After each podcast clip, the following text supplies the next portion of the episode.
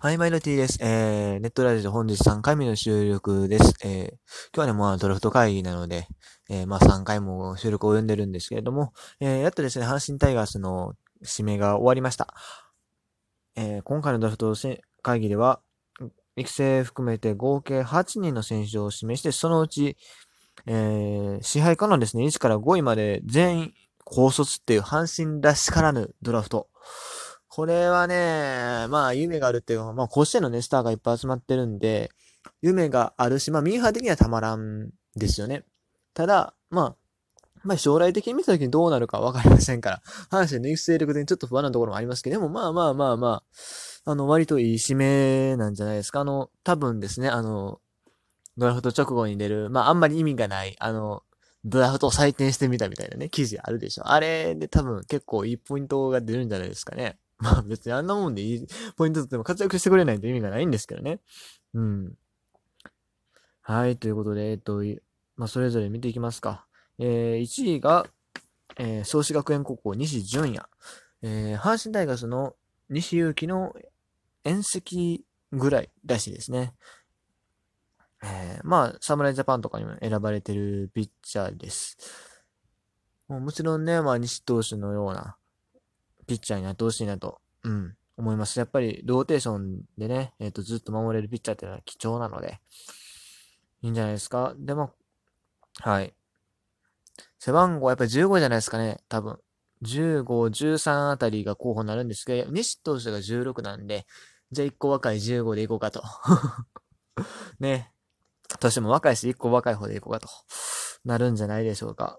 うん。まあ、奥川投手外したら残念ですけども、まあ、どっちが上か分かりませんからね。四半身、まあ、投手の育成には、まあ、そこそこの評価がありますし、はい。まあ、藤波は例外ですよ。基本的には結構そこそこ、ね、投手の育成はできる方のなんで、じゃなかったらあんなピッチャーのね、防御率良くないですからね。あの、期待できるかなと思います。そして、2巡目、えー、井上交代、履正社来ましたね。僕昨日の収録でですね、えー、右投げ右打ちの高卒外野手なんか取るなっつってたんですけど、まあ取っちゃいましたね まあ別に僕はあの井上光太君のこと意識して言ったつもりはないんですが、まあ活躍してくれたら何でもいいんですよ。うん。187センチ97キロ。これはまあ結構規格外のデカさですしね。チャンスでの勝負強さ、長打力魅力の右の長距離法。もう、チャンスでの勝負強さ、長打力ってもう阪神にかけてる二つのものなんでね。しかも右バッターの外野手。これはね、いいんじゃないですか？昨日の発言なんやねんって話なんですけど。うん。まあまあまあまあ、いいんじゃないですか？たまにはこういう締めも。そして、3位が、えー、横浜高校、及川くんですね。左投げなんですね。横浜が行かなかったんですね。DNA がね、結構こういうピッチャー取りそうなイメージで、実際、ああ、でもあれか。大学のピッチャーを2位、3位で DNA 取ってるんで、やっぱり即戦力が欲しかったんですよね、ベイスターズは。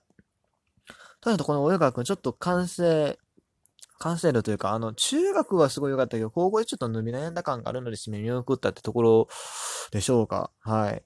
でもですね、まあ、阪神は左のピッチャーで行くしても割といい方だと思いますし、えー、ね、まあ、能見さんっていうすごいいい先生がいますし、あと、まあ、岩崎とかね、えー、島本とかそこら辺、島本なんかね、育成で入って、ここまで伸びてきたわけですからね、あの、本当にいい、教材はいっぱいいるのでね、あの、大川君も高校では伸び悩んだかもしれんけれど、ここで、阪神でガーッと、なんならもう来年ね、あの、一軍で投げるぐらい期待してますよ、本当に。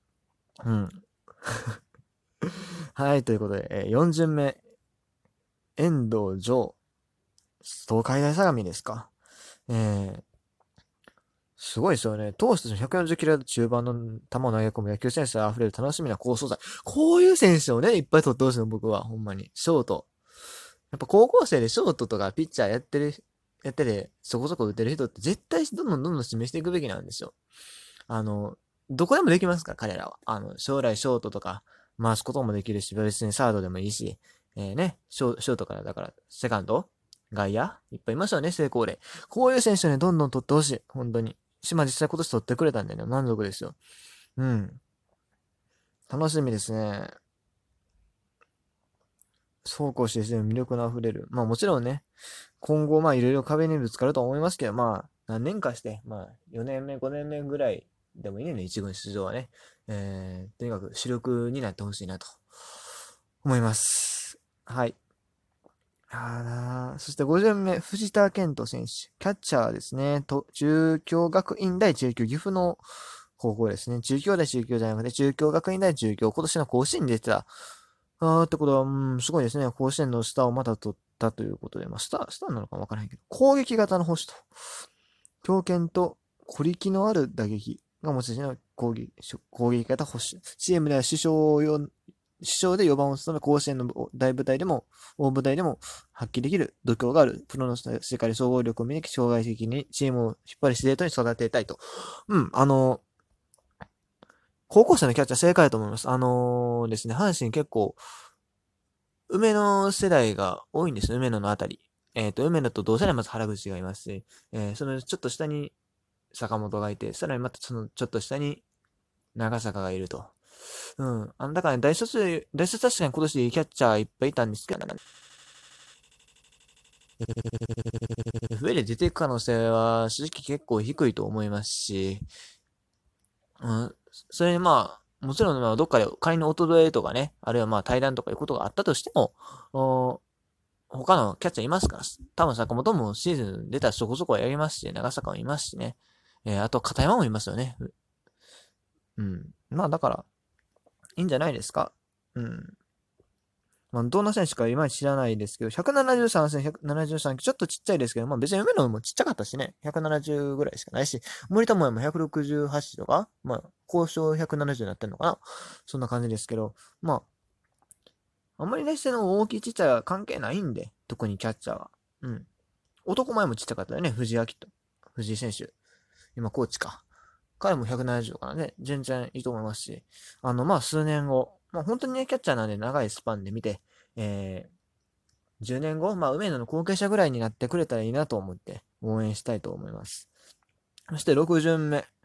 これが面白いんですね。僕ね、この回収の方が結構注目っていうかね、経歴見ておーって思ったんですよ。えっ、と、6巡目、小川一平選手、投手ですね。えー、東海大九州キャンパス、熊本にあるとこですね。えー、1997年生まれ、まあ、僕と同世代です。同学年、同学年って言ったら語弊があるの。僕は、あの、浪人してるんで、今大学3年なんですけど、まあ、今年大学4年生がドラフト変わるっていうところで、あの、すごい楽しみにしてたんです。阪神にどれだけ自分と同じ年の先生が入ってくるかってところで。えー、そしたらまあ、50名までですね、まさかの大学生おらんくて結構ちょっと寂しかったんですけど、ここでピッチャー取ってくれたと。でもね、この選手のね、面白いところね、大学がね、熊本なんですよ。ほとんどね、試合 やってないんですね、実戦が。ほんまの国士玉らしいですわ。なんか熊本地震とか、まあ地震の故障であるとか、あとは部員の不祥事とかなんやかんでほとんど試合に出れてなかったらしいです。が、あの、本格派の右腕で、ね、チェンジアップの落差があって決め球が使えると。こういうピッチャーがね、意外と1年目からね、活躍してるってことあるんだよ。楽しみにしてます、本当に。いや、同世代本当に楽しみです。そして、えっ、ー、と、育成の方ですね。えっ、ー、と、1巡目、2人取ったんですよね。しかも外野手、右投げ右打ち両方。これどういう意図があるのかっていうのは思うんですけど、外野のレギュラーね、とにかくさっさとひとりさんと福留さんをね、いい加減にどうにかしたいっていうか、まあ別に彼ら頑張ってくれてるのいいんですけど、もう福留さんは代打に回したいやん、さすがに。うん。糸井さんも結構ガタ来てるからね、なんか。出始めが遅いからまだまだ若そうに見えるけど、もう結構ええ年ですから、鳥さんと一緒やからね。それでもう少しでもその外野の候補者を見つけたいんですよね、後継者を。それでまあ、まあダメ元って言ったら何でしょうけど、まあ、そういう感じで指名したのがこの二人だと思われます。えっ、ー、と。で、まあ、その一人目が小野寺段、大正大の選手ですごい、ミートが上手いらしいですね。ミートが上手いんやけれども、うん、その、なんだ、全国大会とかレベルの高いところだと全然打ててなかったっていうのはちょっと気になるところであるんですが、すごいアッパースイングらしいんですね。えー、で、その、あの、フォームをどうにかしたら、化けるかもと、長打力もついて、化けるかも、みたいなことは書いてありました。あとは、えー、そうですね。あ、足もそこそこ速いらしいですし、えー、まあ、期待はできるんじゃないですか。どんぐらいやってくれるかなまあまあ、育成欄出てきたら儲けもんですけどね、本当に。そして育成20名、僕この選手が一番気になります。いや、大学生全員気になってるんですけど、彼特に気にはなりますね。奥山幸太選手。外野手なんですけどね、彼のね、出身大学ね、静岡大学なんですね。えー、国公立なんです。国立大学、静岡大学。そこそこ難しいはずです。あの、はい。まあ実を言うとね、まあ僕も国立大学に通ってる人間なので、そういう意味ですごい嬉しいんですよね。まあ自分の大学からはまあ国、あの、指名は出なかったっていうか、おそらく全然そういうレベルの大学ではないので、あれなんですけどね、この国公立のね、大学から指名が出たっていうのはすごい興味深いし、僕個人的にすごい応援したいですね、奥山幸太選手。身体能力抜群の大型アスリート系外野手。高校時代通してあったこともありやすとしてはまだ荒削りな部分はあるが、強いスイングと外からのスローイングは非常に魅力的で、プロの世界を大化けする可能性を感じる選手。うん。